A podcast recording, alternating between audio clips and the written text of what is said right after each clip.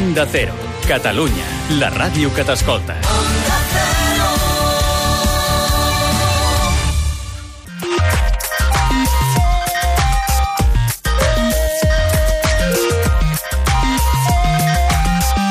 Made in Japan, amb Ramon Soler Padró. Benvinguts tots i totes al Made in Japan. Minna-san, Made in Japan ni yokoso! Al Made in Japan d'aquesta setmana us parlarem, per començar, dels Premios Keicho, que són uns premis que otorga el Círculo Empresarial Japón-Espanya per reconèixer a les empreses espanyoles que triomfen al Japó i a les empreses japoneses que triomfen a Espanya. Continuarem a la tertúlia amb el Circo del Sastre, que és una companyia de teatre i també d'arts escèniques japoneses que ens explicaran com al Japó, des de fa moltíssims anys, moltíssims segles, s'han anat desenvolupant moltíssimes arts de circ, molt desconegudes per nosaltres, però que a poc a poc es van obrint pas a casa nostra. Continuarem amb la càpsula nipona per parlar amb l'Àlex Pler de les Hanakotoba, aquelles expressions del japonès que volen dir molt més que no només el seu significat literal. I per acabar, eh, entrevistarem el Carlos Rodríguez, que és responsable de comunicació de About Beauty, per parlar de Rituals Tsuru, que és el ritual de bellesa de la grulla. Ja veureu que els japonesos això de cuidar-se a un mateix ho porten fins a un extrem molt i molt profitós. Quedeu-vos amb nosaltres per descobrir moltes més coses de cultura japonesa aquí, a Onda Cero Catalunya. Made in Japan, el programa sobre cultura japonesa d'Onda Cero Catalunya. Para empezar el programa queremos hablaros de los premios Keicho, que son eh, los premios que otorga el CEGE, que es el Círculo Empresarial Japón-España, para premiar a aquellas empresas tanto españolas como japonesas que han tenido gran éxito en las relaciones pues, con el país homónimo, en este caso, sea España o sería Japón. Eh, Jorge Laseras es nuestro invitado de hoy y es el encargado de gestionar todos estos premios. Bienvenido al Made in Japan. Jorge, ¿qué tal estás? Hola, ¿qué tal? ¿Cómo estamos? Oye, coméntanos, esto de los premios Keicho, celebráis una nueva edición. Eh, ¿Cómo nacieron y, y qué perseguís eh, dando este, este premio? Sí, pues mira, eh, este año vamos a, a conceder eh, la cuarta edición de los premios que he hecho. Los se crearon en el año 2016 y la intención de, de la Junta Directiva de- del Círculo Empresarial de crear estos premios fue premiar cada año una empresa japonesa y una española que especialmente por su dedicación, eh, digamos, corporativa a nivel mundial, europeo o español, habían, habían hecho, eh, habían tenido una política excepcional de eh, logros, de, de esfuerzos en la promoción de la investigación, en la promoción de la innovación y tecnología, en su política de gestión normal de la compañía. Ujú. Y entonces, ¿este año podemos saber quién es el galardonado o sigue siendo secreto? Bueno, Pues no, no, yo creo que se puede decir porque es que los vamos a dar, los vamos a dar pasado mañana y en principio es público. Este año se lo damos a compañía japonesa Panasonic.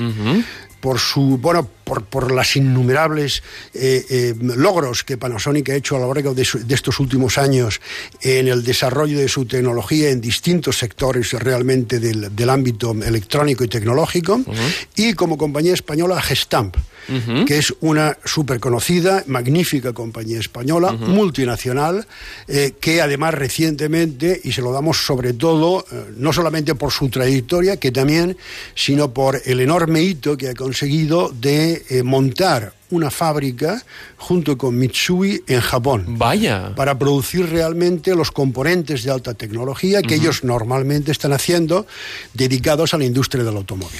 Eh, cuéntame esto de Keicho. ¿Por qué Keicho? Lo hemos hablado muchas veces en el programa, pero creo que es interesante que tú también nos lo expliques. Sí, Keicho eh, lo tomamos de, de la embajada Keicho. La embajada Keicho fue una embajada eh, con unos samuráis que hace más de 400 años vinieron desde Japón eh, a Europa, pasando por Pacífico, eh, América, Atlántico y llegaron al puerto de Cora del Río, cerca de Sevilla. Ahí desembarcaron y entonces estuvieron en España y después continuaron realmente por, por el resto de Europa. Eh, Hasta el Vaticano, ¿no? Querían llegar al Vaticano, Exactamente, ¿no? al. Vaticano. Y llegaron y después volvieron. La verdad es que eh, eh, tardó bastante tiempo, bastantes meses, yo diría años en hacer esto, tantos que a la vuelta, además, esto es conocido, un montón de, de estos japoneses que habían venido eh, dentro de esta expedición se quedaron en Cora del Río. Por eso, incluso ahora en Coro del Río, hay un montón de, de, habitantes, de andaluces de la zona, cuyo nombre de pila es Japón. Curioso, ¿eh? Es curiosísimo. Pero bueno, esa, esa embajada fue la primera que permitió un contacto, digamos, institucional, eh, serio, profundo, entre la cultura y la empresa de aquella época. Bueno, claro, las empresas japonesa, de aquella época muchas claro, veces eran públicas, ¿no? claro. Eran de financiación pública. Uh -huh. Exactamente. Y las españolas. Entonces, eh, esa embajada fue una embajada de apertura, uh -huh. de asunción de retos, de contacto entre dos dos países, como es Japón y España. Por eso asumimos el nombre de esa, de esa embajada en nuestros premios, que además reflejan también lo mismo. Queremos, eh, nosotros estamos premiando a empresas que asumen retos y que están impulsando la innovación y tecnología en su política normal de gestión empresarial uh -huh. y que con ella eh, tienden puentes entre los dos países, es decir, entre Japón y España. Oye, ¿cuáles han sido los galardonados en ediciones pasadas? Pues a ver si recuerdo, el primer año eh, eh, galardonamos a, a Nissan Sekei uh -huh. y a Karma Ruscalleda. Muy bien. Uh -huh. Nissan Sekei, no sé si los, eh, los oyentes lo conoces. Los trajimos el año pasado, de hecho. Pues uh -huh. entonces ya, ya, ya no lo explico. El segundo año eh, dimos el premio a Nissan, suficientemente conocida, y a Iberia por haber abierto de nuevo la ruta entre España, la ruta aérea entre uh -huh. España y Japón. Y el año pasado se lo dimos a dos grandes compañías también, como japonesa Fujifilm uh -huh. y como española Laboratorio Suriac, que está haciendo una labor de introducción en Japón de ciertos medicamentos espectacular. Vaya, fantástico. ¿Ya tenéis un poco en, la, en mente cuáles son los aspirantes al año que viene? O no, no, no, no. Hace falta esperar eh, un poco más. Eh, hay que esperar. Lo que, lo, lo, lo que queremos es eh, digerir. Está bien. digerir y realizar el evento que vamos a hacer el día 7 en, en Madrid, donde vamos a dar en, en, un acto, digamos, empresarial, vamos a dar estos premios y a partir de ahí, en su momento, a partir del año que viene, uh -huh. es cuando la Junta Directiva de la Asociación de nuevo se va a pensar, eh, va a ponerse a pensar en cuáles pueden ser los posibles candidatos para el año que viene. Oye, Jorge, antes de empezar, eh, hablábamos sobre cómo ha evolucionado el intercambio comercial eh, entre Japón y España en este último año. Quiero que un poco lo comentes a los oyentes porque es tremendamente interesante. No, es muy interesante y, y, no solamente en este último año, que también va siguiendo la misma tendencia, pero por ejemplo, en el tema de exportaciones, uh -huh. importante para nosotros. Eh, en los últimos, digamos, desde la crisis, uh -huh. desde los últimos siete años, las exportaciones españolas a Japón se han duplicado. Uh -huh. Y el año pasado han pasado a ser unos 2.500 millones de euros wow. realizadas por 9.000 empresas uh -huh. españolas, eh, de las cuales, obviamente, porque nuestra estructura económica es así, el 92% son pymes.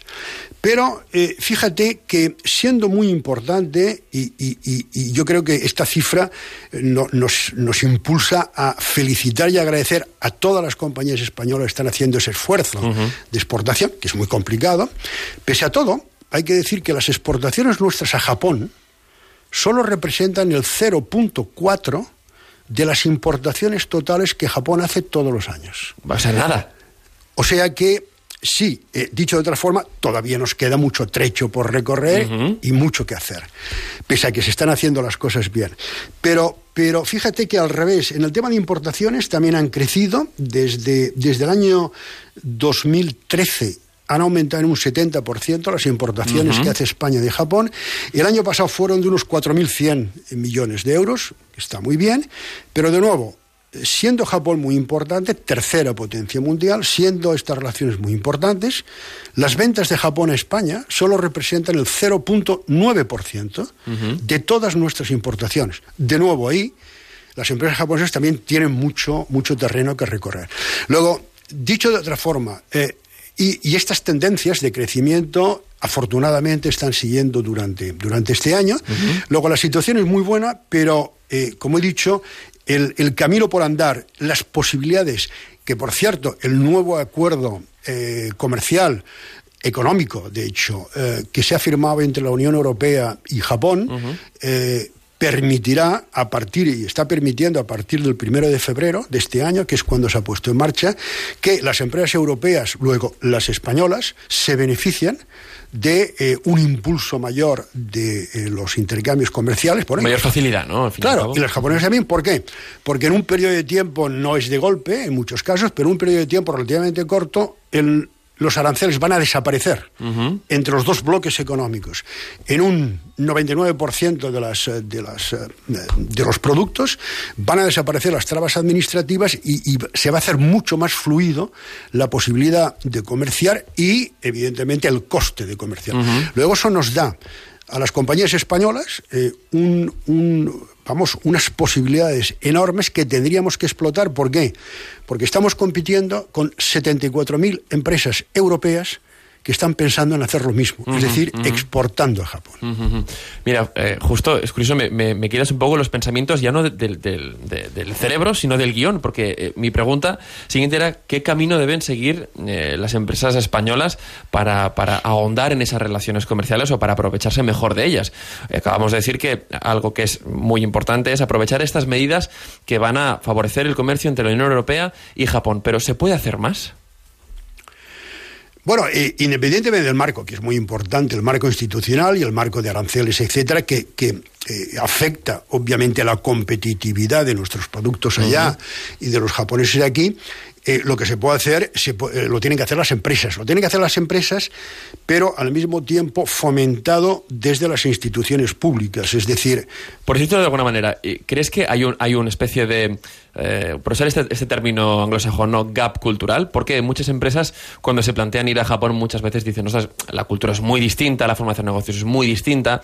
¿Y crees que hay, hay Em, una especie de, bueno, de miedo a intentar enfrentarse a esta cultura del negocio distinta, que a veces hemos hablado tú y yo en este programa también. Yo, creo que un poco sí, sí, sí, es así. Es decir, eh, independientemente de que la cultura es distinta, el idioma es distinto, eh, eh, mm, los japoneses piensan de una forma distinta a nosotros, la, la lejanía estamos a muchos kilómetros, a 10.000 kilómetros de distancia, eh, el hecho de que el mercado japonés y eh, el sector público japonés, la normativa japonesa sea tan especial, hace que muchas empresas, eh, pymes sobre todo, porque las grandes empresas... Tienen la estructura para hacerlo. Exactamente, tienen sus instrumentos, muchas veces tienen un temor para hacerlo. Pero yo, yo lo que digo siempre, es difícil, es difícil, pero hay que, hay que, si uno es consciente, primero hay que analizar el mercado como en cualquier sitio.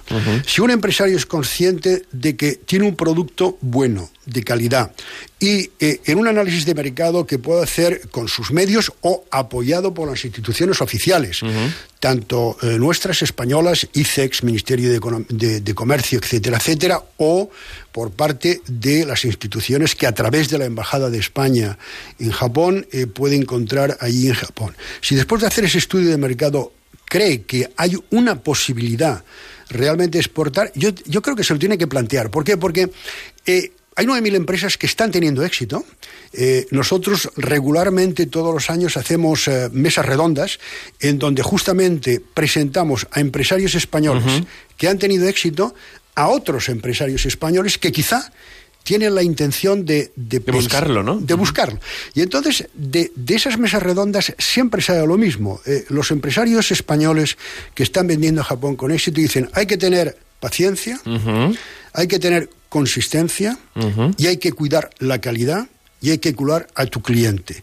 Con estas, yo diría, mm, cuatro normas importantes, eh, yo creo que cualquiera puede hacerlo. Y hay casos realmente de empresas pequeñas y medianas que están teniendo un volumen de exportación a Japón realmente interesante para ellas y que, de ser un mercado, lo típico, inicial, para a ver qué pasa, se ha convertido para muchas empresas en un mercado exterior eh, prioritario. Y además de, cierta estabilidad, ¿no? Porque esto se comenta mucho siempre en, eh, hablando con cualquier persona que lleve a cabo una relación comercial con japoneses. Oye, cuesta mucho, pero luego la fidelidad es muy grande, ¿no? Y, y, la relación eh, personal que se entabla con la persona que es, bueno, en fin, tu, tu, tu, homólogo en el otro lado, acaba, te acaba dando esa estabilidad que a lo mejor unas cuentas por un cliente pues te baja, pero el japonés pues sigue, sigue apoyando esa, esa relación.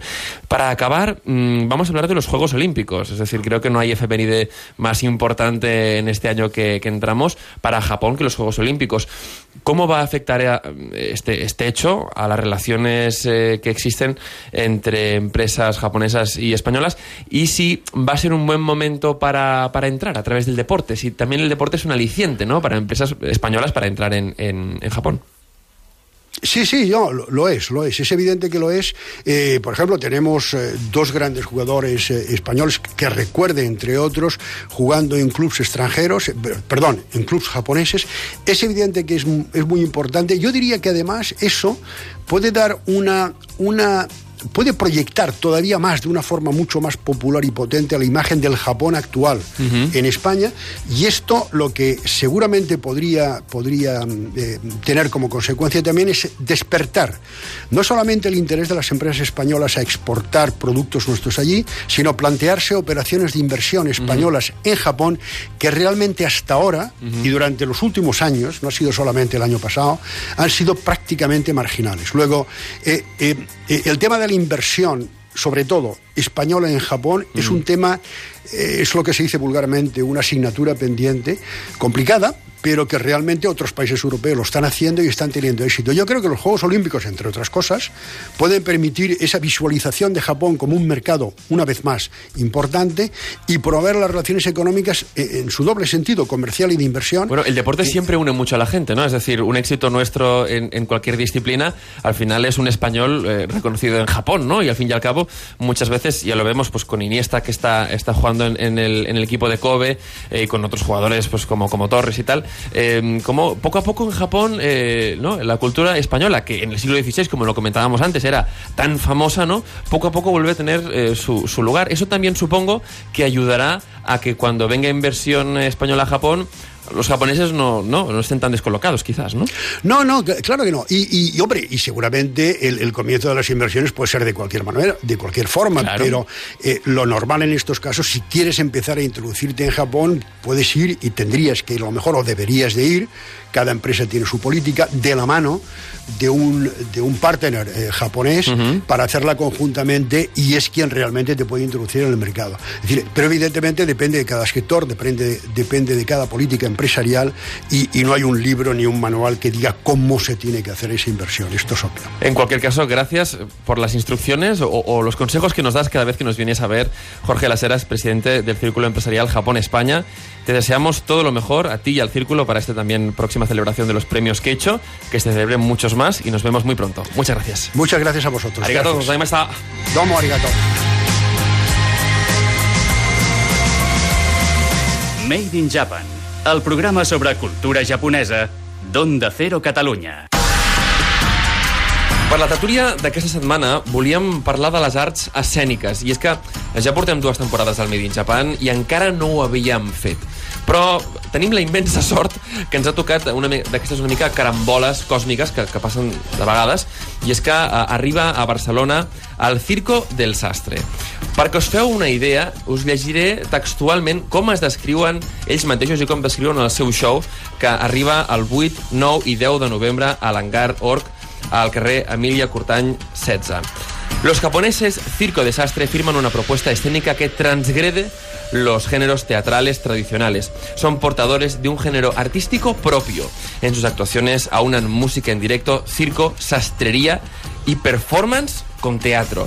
Daiho Soga y el sastre Suzuki Takayuki, ambos fundadores de la compañía, acompañados del artista de iluminación Takashi Watanabe, utilizan todos los recursos a su alcance para crear escenarios e historias mientras manejan las emociones de quienes los observan. Durante el espectáculo, i amb això acabem la, la introducció, eh, Takayuki Suzuki crea con telas la escenografía en directo con sus máquinas de coser o baila vistiendo el espacio. Por su parte, Daiho Soga improvisa un paisaje musical con algunos instrumentos fabricados por él mismo y otros tradicionales, al tiempo que eh, Takeshi Watanabe modifica las percepciones del ojo humano creando magia con la luz. Eh, jo crec que, habiendo dicho esto, o havent dit tot això, tenim un espectacle que no, que no hem vist eh, una cosa completament nova, i avui tenim la immensa sort de comptar amb els seus protagonistes, que és, són gràcies a, amb ells per estar aquí uh, Suzuki Takayuki i Daiho Soga. Barcelona ni kite kurete arigato made in Japan ni yokoso. Gracias, gracias. bienvenidos al, al Made in Japan También tenemos la suerte eh, de contar con Fernando Roqueta, que es un poco el encargado de, de, haber hecho posible que llegue este espectáculo a Barcelona, ¿verdad? ¿Qué tal? ¿Cómo estás? Muy bien, gracias Ramón por recibirnos. Cuéntanos un poco, aunque yo haya hecho así un poco a modo de introducción, antes de, de darle, pasarle la palabra a ellos, eh, ¿cómo es que eh, surge la oportunidad de traer a, a Circo Desastre y también eh, seguidamente, explícame en qué se diferencia Circo, Desastre de, de, lo que estamos acostumbrados a relacionar con artes escénicas japonesas? Bueno, yo creo que en primer lugar, uh, con mi conexión, quiero explicar un poquito la conexión que tengo con, con la compañía. Eh, Por supuesto. Ellos estuvieron, han estado, mm, esta es la tercera vez que vienen a, a España, uh -huh. la primera vez que vienen a, a Barcelona, eh, han estado dos años en 2007 en Matadero, en Madrid, uh -huh. donde fue un éxito total, y el año pasado en el Círculo de Bellas Artes, donde, donde también fue un éxito total y funcionó muy bien. La diferencia entre lo que la propuesta que van a poder uh, presenciar los uh, el público de, de Barcelona eh, 8 y 9 y 10 en, en, el hangar es algo totalmente distinto. Es difícil de, de, de explicar en palabras uh, porque yo creo sobre todo que es algo que es extremadamente visual y que llama a, a todos los sentidos auditivos -huh. visuales. Eh, es todo muy sensitivo también. Eh, yo creo que tiene también una parte se nutre eh, evidentemente también de, de, del circo tradicional o del teatro eh, tradicional japonés, uh -huh. eh, por la, sobre todo por la presencia personal que tienen cada, cada uh -huh. uno de los integrantes de la compañía dentro del espectáculo uh -huh. y la interacción que tienen también con el público. también es, un, creo, un, un, Bueno, no creo porque lo hemos visto en, en, en ocasiones, sí. en otras ocasiones, que es muy recomendable para, para niños porque ah. yo creo que abre muchos sentidos y expresa muchas cosas. Hay un, hay un periodista que lo describió muy bien Uh -huh. en, en, eh, en, en, una de las actuaciones que hicieron en Madrid, que recordaba un poco los chamizos infantiles que teníamos en los bosques o en, oh, o los jardines. ¿no? Las cabañas a veces sí, cuando te ibas de, de, colonias y tal, sí. y había, había mucha tela ahí. ¿verdad? Y es un mundo mágico, uh -huh. es como un mundo mágico que, no, uh -huh. que, se, pueda crear, que se puede crear ahí en, un, en hora y media. Eh, antes de, de, continuar, me, me, gustaría preguntarle a, a Suzuki-san eh, ¿qué, qué, qué papel juega eh, la tela tan importante y a la vez, ¿cómo se les ha ocurrido eh, esta brillante idea de jugar con telas en, en un espectáculo escénico?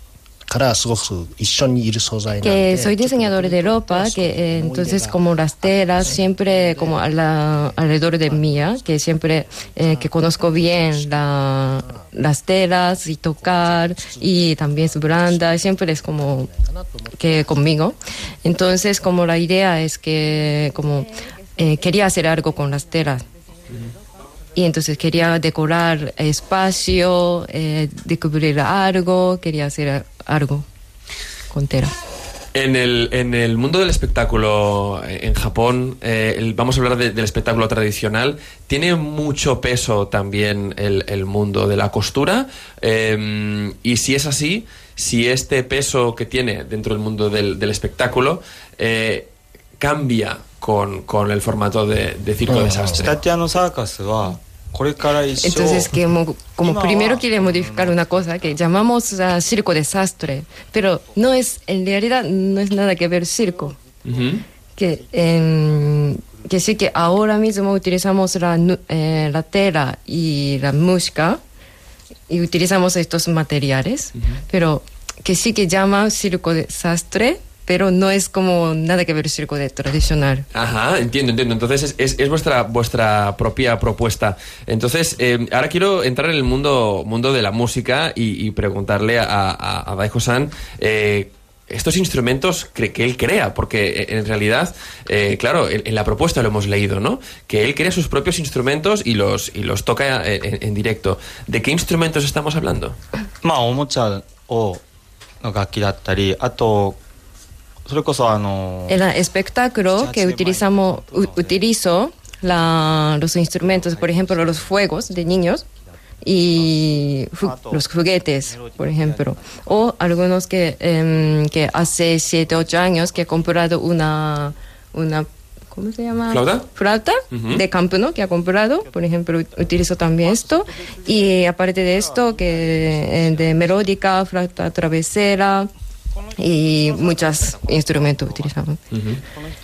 Y luego, que quería decir, em, que otra vez como volvemos, era un poco tema de circo desastre, pero entonces este circo, nosotros circo desastre em, es como, por ejemplo, el circo tradicional, hay cada uno papel, por ejemplo, una gente de tela o gente de música y tal, como está eh, distinto el papel, ¿no? Pero nosotros, que es como tres personas, creamos todo juntos. No es como ah, yo hago sobre mm, todo música, no, es como creamos, producimos entre todos.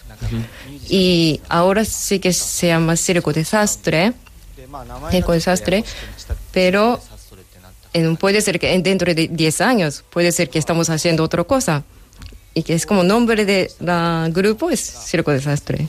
Entiendo, o sea que al final eh, es el proyecto artístico, el proyecto artístico se llama Circo Desastre, eh, como podía ser también el, el nombre de un grupo de música o de una eh, compañía de teatro que al final acaba haciendo otra cosa. En realidad es el nombre del proyecto, el nombre del proyecto es eh, Circo Desastre. Quería preguntarle eh, de nuevo a, a- a- a Fernando, oye, eh, ¿qué sensación tiene el público al, al acabar el, el espectáculo? Tú antes comentabas, ¿no? Que sobre todo a, los niños es algo que les puede realmente impresionar muchísimo porque tiene ese ambiente muy bucólico quizás, ¿no? Eh, pero sobre todo, eh, tú que has podido comprobar eh, con qué cara ¿no? Eh, se queda el público y qué sensaciones tiene el marcharse del espectáculo, me gustaría un poco que nos lo comentases para que eh, la gente de, Barcelona y Cataluña que, ahora está escuchando esta, esta entrevista tenga un poco ¿no? Esa, ese, ese antesabor antes de ir. Mm. Bueno, yo creo que depende un poco también de cada uno. La percepción de un espectáculo, de cualquier espectáculo, de hecho, en vivo, yo creo que es la percepción de, de cada uno según cómo lo recibe, cómo lo siente y según también tu propia personalidad, ¿no? Pero en cualquier caso, en la, el, el- yo creo que la, la gente siempre se ha ido muy contenta y muy sorprendida, ¿sabes? Con un sentimiento, eh, en muchos casos, de, de gente mayor que ha estado, por ejemplo, y que me han dicho, es que, es que me he vuelto a encontrar, me he vuelto a encontrar frente a mi, a mi propia infancia en, en algún momento, ¿sabes? Porque sí, es, es cierto que ahí entre la, la- luz también jue- jue- juega un papel importante eh, dentro del, del espectáculo y claro, eh, todo eso... Takeshi Watanabe, ¿verdad? Lleva la parte Sí, lumínica. eso es. Explícanos, porque claro, eh, eh, hablaban, eh, hablamos eh, cuando hemos leído la, la descripción ¿no? del- del- de la obra, que cambia la percepción del ojo humano. ¿Esto cómo es posible? Sí, bueno, es posible porque es, es un todo. Como ellos han dicho, es el, el- el- ellos funcionan a tres, pero es, eh, no, no son tres bandas eh, indistintas, sino que son tres bandas que van juntas de la mano en el espectáculo.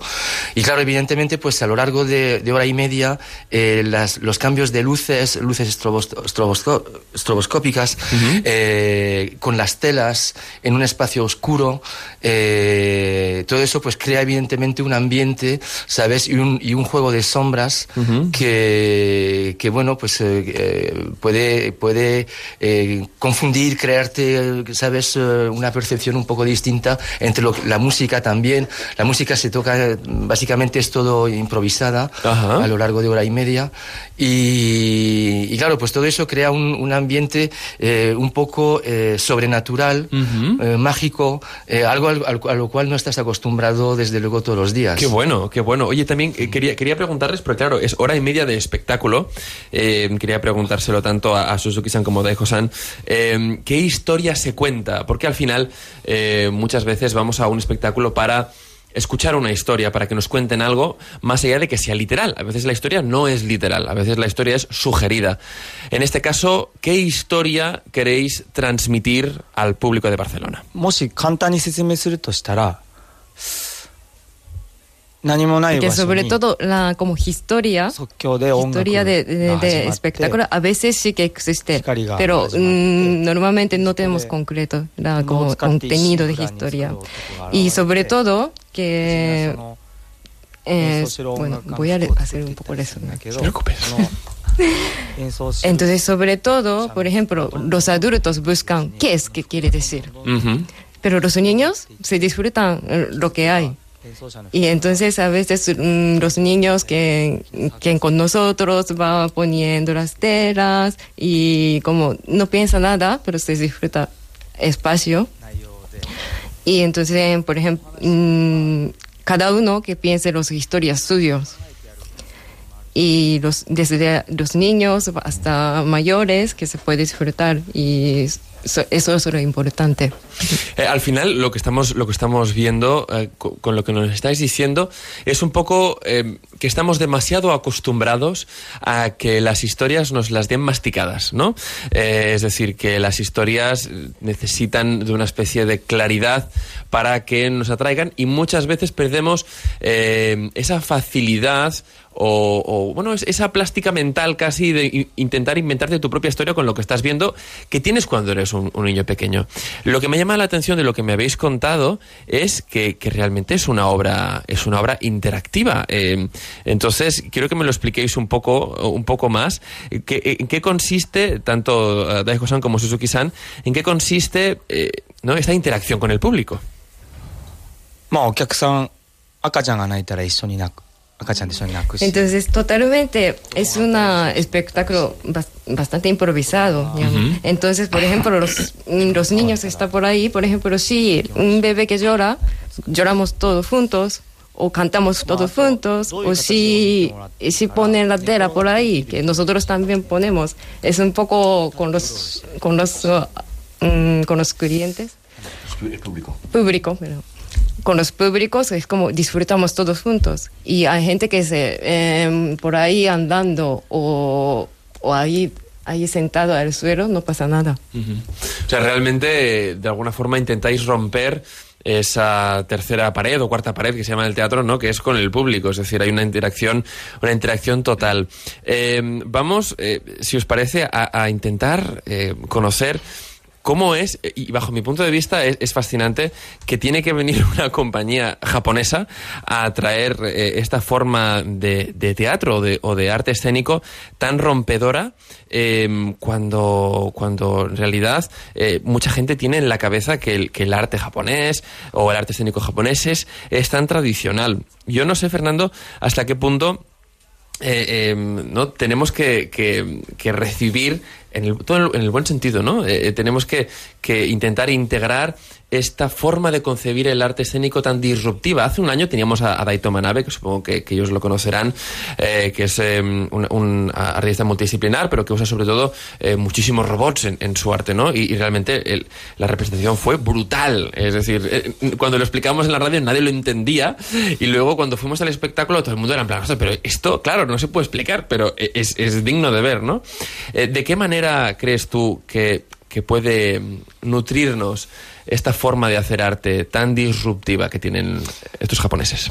Bueno, yo creo que sobre todo hay una cosa, el, como ellos decían, aquí no hay un guion, es, es una improvisación, pero una improvisación eh, que ellos tienen evidentemente controlada porque llevan ya muchos años con el, espectáculo, pero el, el Circo Desastre ha ido evolucionando a lo largo de estos eh, cinco o seis años que llevan con la compañía eh, y también eh, cada espectáculo es distinto según cómo reacciona el público, debido justamente a esa interacción, ¿no?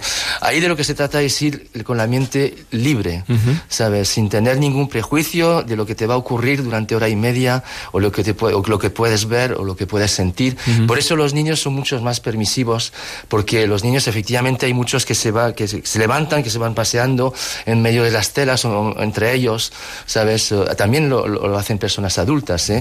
De hecho, si no recuerdo mal, en un espectáculo que dieron en Burdeos el año pasado, la gente acabó, ac- acabó toda eh, de pie y todos en medio con ellos. ¿sabes? Porque no hay un escenario, todo está a, a- a- a nivel de, de suelo, ¿sabes? Eh, y todo el mundo acabó ahí, ¿sabes? En medio. Mm, eh, mayores, eh, jóvenes, eh, niños, eh, todo el mundo acabó ahí porque yo- y, y fue como una gran alegoría y un momento de gran, gran felicidad. Yo creo que es un poco el- el- el- la performance eh, libre también que se, se podía eh, que se podía ver en, en Estados Unidos o en los años 60 o Ujú, algo Totalmente, ¿no? Es que me recuerda mucho a eso. Sí, sí. algo totalmente libre, vamos, sin ningún sin ningún tipo de barrera barrera entre los artistas y el público y, y- y con, y con un disfrute mutuo y, también un sentimiento mutuo, ¿no? Es una, una forma también de comunicarse eh, entre ellos que vienen aquí, no, no hablan catalán, no hablan castellano, no hablan francés, el, el- el inglés, pues más o menos, pero quiere decir... Bueno, Daiko-san habla un poco de español, ¿verdad? Sí, habla, sí. Sí, sí, algo sí, ¿verdad? Sí, un poco. Un poco. Entonces, eh, me, me, realmente me llama muchísimo la atención esto del tema de la improvisación que me has comentado y quiero preguntarles a los dos artistas que tenemos hoy aquí, ¿cómo se prepara uno para improvisar durante hora y media de espectáculo? Es que me parece increíble. Entonces hemos empezado desde hace cinco años. Y yo creo que es como, como si hubiera de una eh, equipo de fútbol, lo mismo. Es un equipo, pero se improvisa cada, cada partido, ¿no? Es un poco así. Bueno, eh, os tengo que dar las gracias por, por, eh, por venir, ya no solo al programa, sino por venir a Barcelona a ofrecer eh, este espectáculo que, que estoy convencidísimo que dejará muchísima gente con la, con la boca abierta. Quiero dar las gracias a Suzuki Takayuki y a Daiho Soga por acompañarnos. También a Asuka-san por ser la voz eh, de hoy de nuestros, de nuestros invitados y sobre todo a Fernando Roqueta por hacer posible que, bueno, que llegue el Circo del Sastre a Barcelona. Bueno, pues nada, muchas gracias a ti, Ramón, por acogernos aquí. Y bueno, os esperamos a todos y a todos en el 8 o el 9 o el 10 en, el, en el hangar. La- sigue habiendo venta anticipada, sigue habiendo algunas entradas, pocas, hay que decirlo, porque ya se han vendido muchas. Eso es positivo. Sí, y yo creo que vamos a tener un aforo bastante completo, pero aún si- siguen y de todas formas también habrá algunas eh, a la venta en taquilla. Recordemos, eh, en la calle Emilia Cortañ 16, ¿a qué hora? El viernes a las ocho y media, el sábado a las ocho y media y el domingo a las seis y media. Estupendo, pues ahí estaremos. Muchísimas gracias por venir y nos vemos pronto. Arigato gozaimashita. Arigato. Arigato gozaimashita. Made in Japan, el programa sobre cultura japonesa d'Onda Cero Catalunya.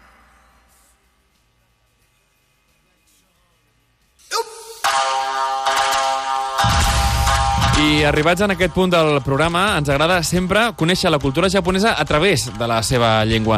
En aquest cas ho fem amb les Hanakotoba, o a paraules amb un uh, significat compost, o amb un significat ocult, gràcies a l'Àlex Pler de Haiku Barcelona i que també és autor doncs, d'aquest llibre Hanakotoba. Benvingut al programa.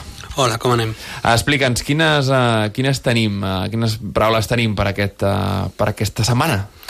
Mira, aquesta setmana en tenim una, comencem amb una senzilleta, que és necogita. És algú a qui li molesta el menjar o la beguda que és massa calenta. Ahà, per què, per què Neko, Gita? Mm, Es diu literalment llengua de gat. Sí. Neko és gat, gita és eh, llengua, i bueno, suposem que als gats no els agrada que estigui alguna cosa massa calenta. Uh, és, una, és, una, és una paraula que no sé, no Llengua sé de gat, eh? Llengua de gat. Sí. Ahà, molt bé. Vinga, anem a la segona. Vale. La segona ja és una mica més complicada, és arigata meiwaku. Ah. Arigata meiwaku. Ah, que això sí que no va de gats, eh? Que, tot i que digui No. gata no va de gats. No. Ahà.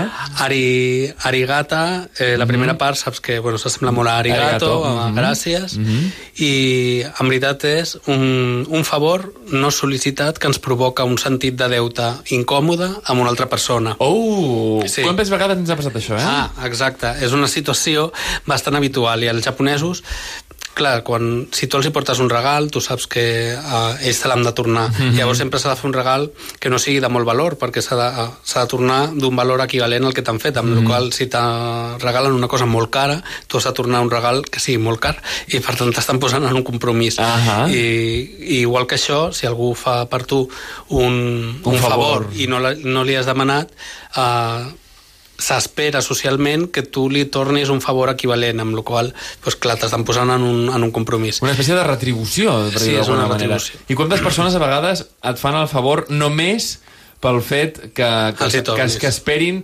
Sí, però fins i tot per, per tenir-te allà, no? És a Clar, dir, escolta, vaig, vaig a fer una cosa que, que sembli molt... Eh, o que sigui realment doncs, un gran favor o un gran regal, perquè d'aquesta manera aquesta persona no, no marxi o segueixi aquí pendent de mi, no? D'alguna manera això passa, oi? Perquè li en deus una, Ah, exacte. aleshores has, d'estar allà. És una mica com pel·lis de la màfia, me debes una. Exacte. Recordem la paraula? Això, arigata meiwaku. Arigata megaku. Sí. Perfecte. I acabem amb una més poètica, que és Fubutsushi. Fubutsushi. Fubutsushi. Ahà. Literalment és molt maca, vol dir poemes de les coses del vent. Poemes de les coses del vent. Sí. Explica'ns. Eh, shi és al final que és poemes, Mhm. butsu és coses i fu és vent. Poemes de les coses del vent. I són aquells detalls, olors, imatges, objectes que ens recorden a una estació en concret. Ah, mira. vale? Que només veure-les o recordar l'olor ja et fan abocar pues, que és estiu o que és tardor o que és amb, quina, amb quina cosa et passa, tu? Bueno, uh, per exemple, molt típic, no? les castanyes, les castanyes Mhm. calentes, pues, pen estàs pensant ja no només que és tardor, sinó que estàs pensant en bueno, pues la castanyada, l'època Mhm. l'època aquesta. Eh, Doncs mira, el meu Fubutsushi precisament sí. és, és uh, la pluja, però a l'estiu. Mm -hmm. Que quan plou a l'estiu fa aquesta olor. Sí. veritat, a, a humitat, a terra humit, i això és el que... Sí. El meu Fubutsushi, per dir-ho d'alguna manera. Correcte.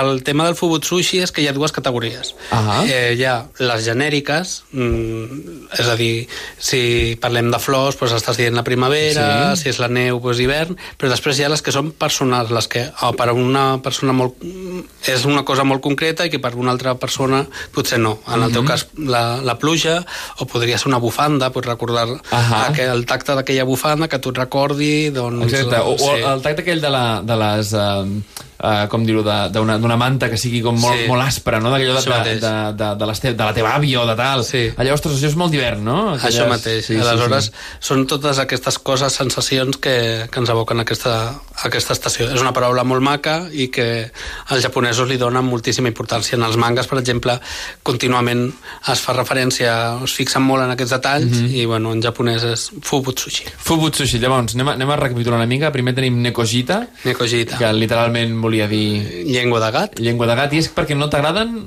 les coses calentes. El segon era Arigata...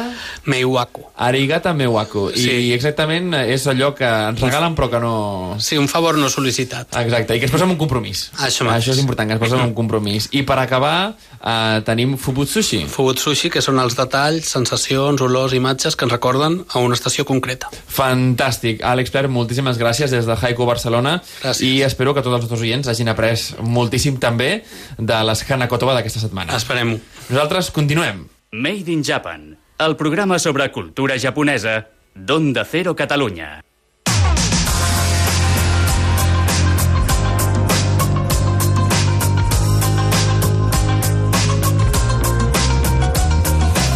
Antes de despedir el, el programa, eh, en esta ocasión queremos hablaros de, de rituales de belleza japoneses. No es la primera vez que lo hacemos, eh, pero nos gusta un poco repasar sobre todo la importancia que tiene para los japoneses no hacer simplemente como estamos acostumbrados aquí en, en Occidente, a veces pues, eh, yo que sé, una capa de una crema, tal, no, sino que para ellos es muy importante el ritual, la limpieza, eh, la hidratación, toda una serie de procesos que llevan a que eh, los orientales en general tengan muchas veces una piel muy envidiable.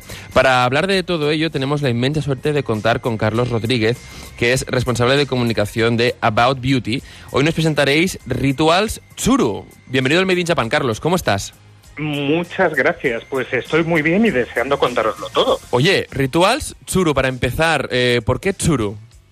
Bueno, suru en realidad es eh, una palabra japonesa que significa grulla. Eh, la grulla ha sido un poco un animal que ha simbolizado innumerables, eh, bueno, eh, participa en innumerables leyendas en la cultura japonesa, bueno, por ese porte casi mágico que tiene como ave, eh, es a la vez fuerte pero delicado, transmite una belleza impresionante.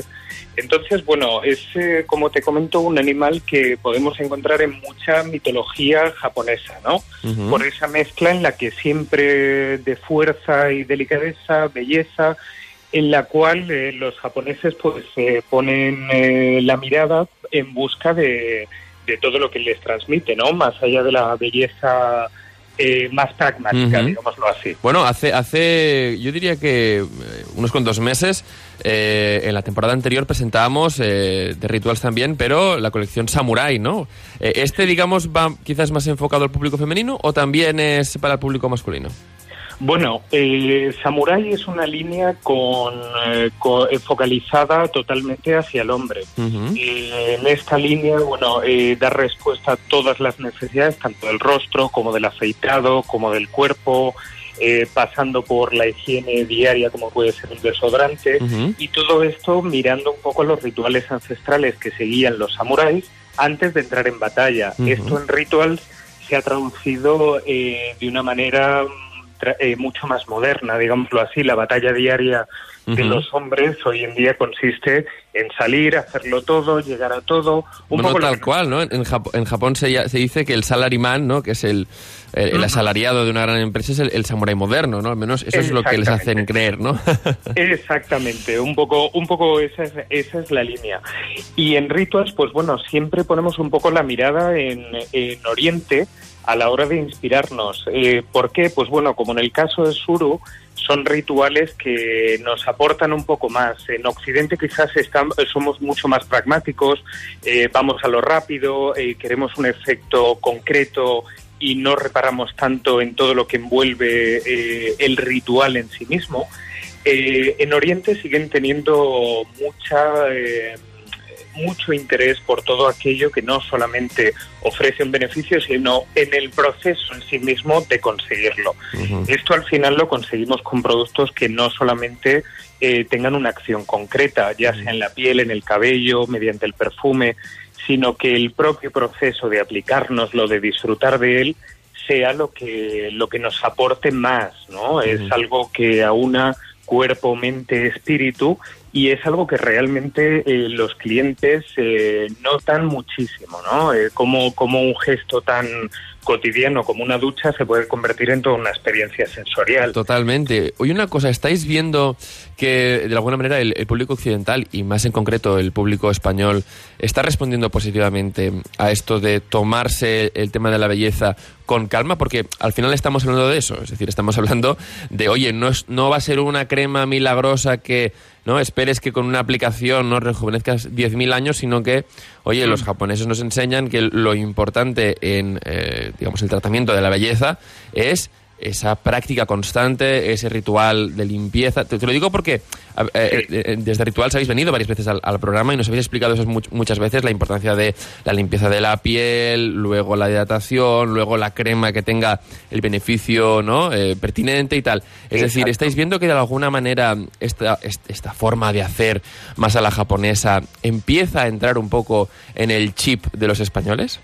Sí, totalmente. Y precisamente por lo que comentas, eh, en Japón y las culturas orientales en general eh, disfrutan y buscan el momento, ¿no? Entonces, no es una cuestión solamente de, de adecuar los productos que tú necesites, un limpiador adaptado a tus necesidades, la crema concreta, etcétera sino es, el- es ese ritual de aplicarlos, es el momento de disfrutarlos, de estar oliendo como huelen, de hacerlo con, con una delicadeza y una calma que normalmente no va más allá de los cinco minutos. Lo que pasa es que a nosotros muchas veces nos suena, eh, ya cuando nos dicen que tenemos que dedicarle cinco minutos al día, mañana y noche, nos parece una exageración. Es verdad, eso, eso que nos pasa mucho en, en- oye, y yo lo, lo aplico, me pasa a mí, supongo que también te pasará a ti, nos pasa a todos, eh, que muchas veces algo no dura más de cinco minutos, pero cuando nos lo plantean como eh, unos pasos a seguir o un proceso y dices, oye, oye, no, no, no, oye, que no tengo tiempo. Y mira, si son, realmente son cinco minutos si lo haces, ¿no?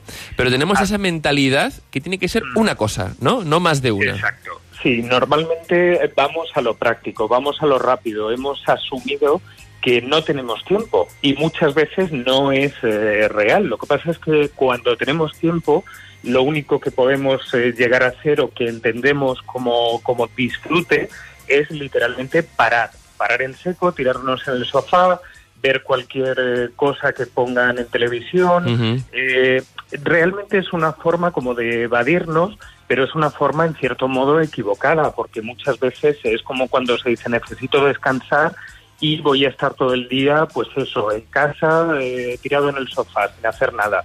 Bueno, realmente descansar no tiene que ver únicamente con el cuerpo, tiene que ver mucho con la mente. Y la mente no descansa únicamente ni desconecta eh, dejándola en blanco o durmiendo, sino permitiendo que disfrute de cosas que normalmente no lo hace, permitiendo que otros sentidos también entren en juego y la seduzcan y la mimen y eh, nos desestresen un poco. Ese es un poco el concepto japonés en cuanto a la belleza, dedicarse el tiempo, seguir unos pasos, una metodología. Si nos damos cuenta a la hora de meditar, también se siguen unos pasos. Tal cual. sí, sí. una metodología. Es decir, eso es como una especie de, meditación. Esto, eh, todos nuestros oyentes que se han dedicado un poco a las artes marciales, esto lo conocerán, es la meditación activa. Y dedicarse tiempo a sí mismo. Me gusta mucho como lo has explicado. Es decir, al final, eh, muchas veces para, para verdaderamente desconectar hay que reconectar con uno mismo, ¿verdad? Porque cuando desconectamos simplemente, cuando tenemos que volver a conectar, los problemas siguen ahí y tú sigues ahí.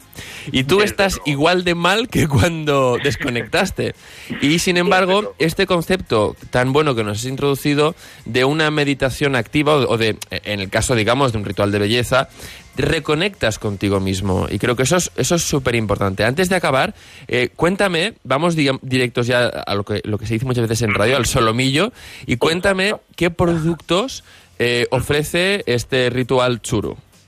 Vale, pues eh, es una colección, como nos gusta decir a nosotros, de leyendas. Se inspira en, eh, en un eh, bellísimo kimono de seda antiguo japonés pintado a mano, en el cual estos Tsurus o grullas están bellísimamente representados. Esto ha servido de inspiración tanto para la línea en su conjunto como para la propia gráfica de la colección. Cualquiera que se acerque a un punto de venta ritos verá que es una colección que transmite ya visualmente toda la magia y, todos los beneficios que nos va a ofrecer al cuerpo, a la mente, etcétera. Eh, los productos, eh, bueno, en Ritual siempre, eh, como te comentaba antes, todo lo que tiene que ver con pequeños gestos diarios que hacemos de manera cotidiana sin darnos cuenta como una ducha, lo convertimos en un momento de puro placer hedonista, ¿no? Esto lo vemos pues desde la espuma de ducha, que es un bellísimo gel dorado que ya uh. nos sumerge un poco en, en todo este misticismo y esta magia oriental, hay un aceite también de ducha, esto que quiere, eh, es ideal para las pieles más sensibles eh, pieles eh, reactivas y demás que necesitan limpiarse igualmente, pero con la máxima suavidad. Hay un exfoliante de cuerpo para ayudarnos a desprender las células muertas, suavizar la piel, prepararla para los productos de absorción eh, de, que tienen que absorberse a continuación. también es dorado, con lo cual aplicarse y verse el cuerpo totalmente dorado es como algo casi mágico. Qué locura, sí, sí, tú dirás. Es, es, una pasada. Y hay una crema corporal, obviamente, para hidratarnos. Hay incluso productos para la cocina, para que nos lavemos las manos y ¿En nos serio? a continuación, sí, sí, después de lavar los platos o cuando hemos hecho cosas en la cocina y terminar con el aroma de suru, cuidándonos las manos perfectamente, dejándolas hidratadas y además, eh, pues bueno, eh, son esos productos que si viene alguien a casa no te no, no te ves obligado a correr y esconderlos. Eh, Totalmente. encimera, porque tienen una estética muy atractiva. Los tengo justo aquí en, pantalla en el móvil y realmente el diseño es, es increíble. Carlos, la verdad es que son muy, muy bonitos. Carlos Rodríguez, responsable de, comunicación de About Beauty, gracias por presentarnos el ritual Churu, pero sobre todo, gracias por mm, transmitir eh, la, pasión con la, que, con la que lo vives y encima de todo esto, por eh, poder enseñar a nuestros oyentes la importancia de mimarse a uno mismo a través de esa especie de meditación activa que también nos ofrecen los rituales de belleza. Un placer hablar contigo. Muchísimas gracias, el placer ha sido mío. Hasta pronto. Hasta luego. A Onda Cero Catalunya, Made in Japan, amb Ramon Soler Padró.